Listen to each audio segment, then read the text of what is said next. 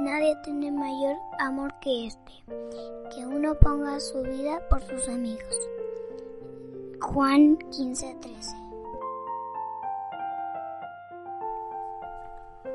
Hola nuevamente a todos los niños y niñas que nos escuchan. ¿Cómo han estado? ¿Cómo les va con la cuarentena? De nuestra parte, les deseamos de todo corazón un día lleno de alegría y amor en el Señor. El mensaje del día de hoy se llama Las manos de mamá. Presten mucha atención. Un día, Matías le dijo a su mamá, Mami, me encanta besar tu carita, pero tus manos son tan feas. Me cuesta mucho besarlas. Simplemente no puedo. La verdad es que las manos de su mamá eran muy feas, pues estaban completamente llenas de cicatrices.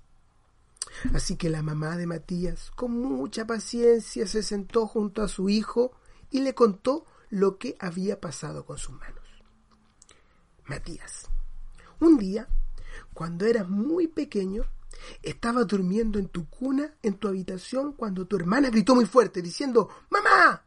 La cuna de Matías se está incendiando. Yo dejé inmediatamente lo que estaba haciendo y corrí a tu habitación. Cuando llegué, vi que las cortinas que estaban junto a tu cama y las sábanas que te cubrían ardían sin control. Rápidamente tomé la cortina y las sábanas que estaban quemándose con mis manos y las lancé aún ardientes por la ventana. Tú ni siquiera te diste cuenta de lo que había pasado. Seguías durmiendo, pero ningún pelo tuyo se dañó. Pero mis manos sufrieron quemaduras muy graves y no volvieron a ser las mismas. Luego de oír esa historia, Matías amó a su mamá aún más que antes y le dijo, Mami, siempre voy a besar tus manos primero, pues ahora sé por qué son tan feas. Esta historia no les hace pensar en el amor de Cristo. Él aún lleva en su cuerpo las marcas del odio del hombre hacia él. Cuando fue clavado en la cruz y padeció agonías indecibles para salvarnos del infierno de fuego. Sus heridas jamás le parecerán horribles a quienes él rescató a un costo tan alto, el costo de su propia vida dada en amor por los pecadores.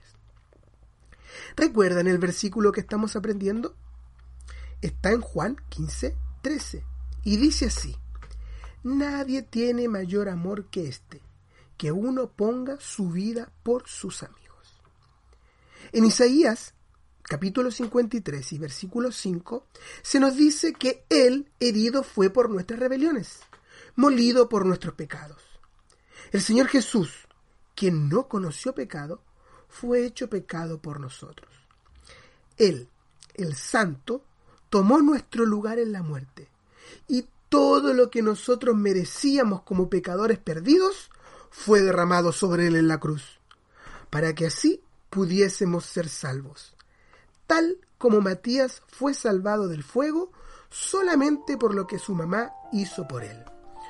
Oh niño, niña, quien sea que estés escuchando, sé salvo o salva del fuego del juicio de Dios, aceptando la obra de su Hijo, Jesús, en tu corazón.